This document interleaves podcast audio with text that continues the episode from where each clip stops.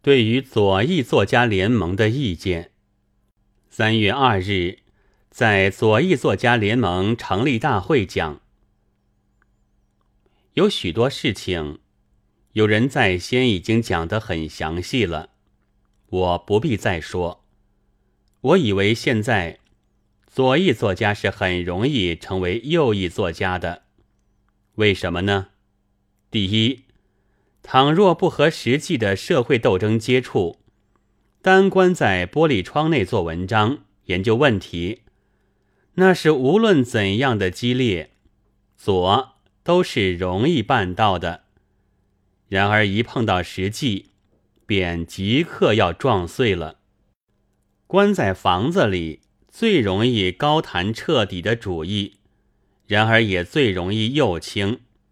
西洋的叫做沙龙的社会主义者，便是指这而言。沙龙是客厅的意思，坐在客厅里谈谈社会主义，高雅的很，漂亮的很。然而并不想到实行的，这种社会主义者毫不足靠，并且在现在。不带点广义的社会主义的思想的作家或艺术家，就是说，工农大众应该做奴隶，应该被虐杀、被剥削的这样的作家或艺术家，是差不多没有了。除非墨索里尼，但墨索里尼并没有写过文艺作品。当然，这样的作家。也还不能说完全没有，例如中国的新月派诸文学家，以及所说的墨索里尼所宠爱的邓南遮，便是。第二，倘不明白革命的实际情形，也容易变成右翼。革命是痛苦，其中也必然混有污秽和血。绝不是如诗人所想象的那般有趣，那般完美。革命，尤其是现实的事，需要各种卑贱的、麻烦的工作，绝不如诗人所想象的那般浪漫。革命当然有破坏，然而更需要建设。破坏是痛快的，但建设却是麻烦的事。所以，对于革命抱着浪漫地克的幻想的人，一和革命接近，一到革命进行，便容易失望。听说俄国的诗人叶遂宁，当初也非常欢迎十月革命。当时他叫道：“万岁，天上和地上的革命！”又说：“我是一个布尔什维克了。”然而一到革命后，实际上的情形完全不是他所想象的那么一回事，终于失望颓废。叶遂宁后来是自杀了的，听说这失望是他的自杀的原因之一。又如毕利涅克和艾伦堡也都是例子，在我们辛亥革命时也有同样的例，那时有许多文人。例如，属于南社的人们，开出大抵是很革命的，但他们抱着一种幻想，以为只要将满洲人赶出去，便一切都恢复了汉官威仪，人们都穿大袖的衣服，额冠博带，大步的在街上走。谁知赶走满清皇帝以后，民国成立。情形却全不同，所以他们便失望。以后有些人甚至成为新的运动的反动者。但是，我们如果不明白革命的实际情形，也容易和他们一样的。还有，以为诗人或文学家高于一切的人，他的工作比一切工作都高贵，也是不正确的观念。举例说，从前海涅以为诗人最高贵，而上帝最公平。诗人在死后便到上帝那里去，围着上帝坐着，上帝请他吃糖果。在现在，上帝请吃糖果的事，是当然无人相信的了。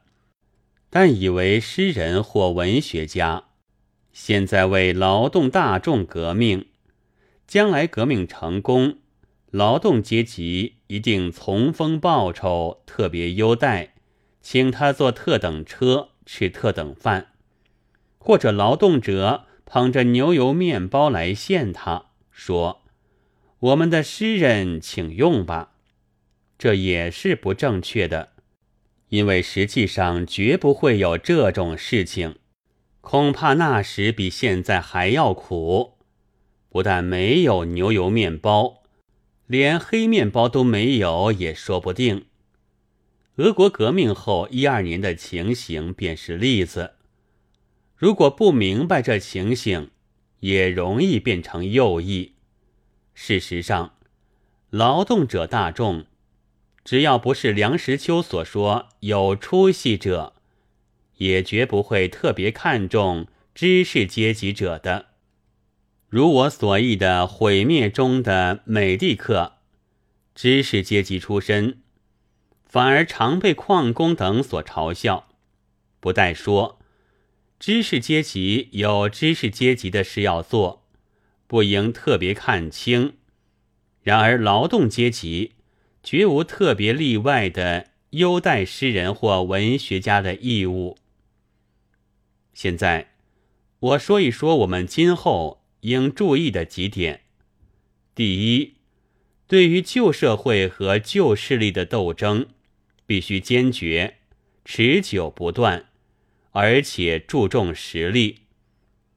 旧社会的根底原是非常坚固的。新运动非有更大的力，不能动摇它什么，并且旧社会还有它使新势力妥协的好办法，但他自己是绝不妥协的。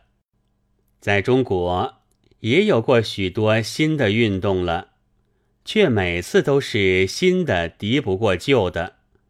那原因大抵是在新的一面没有坚决的广大的目的。要求很小，容易满足。譬如白话文运动，当初旧社会是死力抵抗的，但不久便容许白话文的存在，给他一点可怜地位，在报纸的角头等地方可以看见用白话写的文章了。这是因为在旧社会看来，新的东西并没有什么，并不可怕。所以就让它存在，而新的一面也就满足，以为白话文已经得到存在权了。又如一二年来的无产文学运动，也差不多一样。旧社会也容许无产文学，因为无产文学并不厉害，反而他们也来弄无产文学。拿去做装饰，仿佛在客厅里放着许多古董瓷器以外，放一个工人用的粗碗也很别致。而无产文学者呢，他已经在文坛上有个小地位，稿子已经卖得出去了，不必再斗争。批评家也唱着凯旋歌，无产文学胜利。但除了个人的胜利，即以无产文学而论，究竟胜利了多少？况且无产文学是无产阶级解放斗争的一翼，它跟着无产阶级的社会的势力的成长而成长。在无产阶级的社会地位很低的时候，无产文学的文坛地位反而很高。这只是证明无产文学者离开了无产阶级，回到旧社会去罢了。第二，我以为战线应该扩大，在前年和去年，文学上的战争是有的，但那范围实在太小，一切旧文学、旧思想都不为新派的人所注意。反而弄成了在一角里新文学者和新文学者的斗争。旧派的人倒能够贤淑的在旁边观战。第三，我们应当造出大群的新的战士，因为现在人手实在太少了。譬如我们有好几种杂志，单行本的书也出版的不少，但做文章的总同是这几个人。所以内容就不能不单薄。一个人做事不专，这样弄一点，那样弄一点，既要翻译，又要做小说，还要做批评，而且也要作诗，这怎么弄得好呢？这都因为人太少的缘故。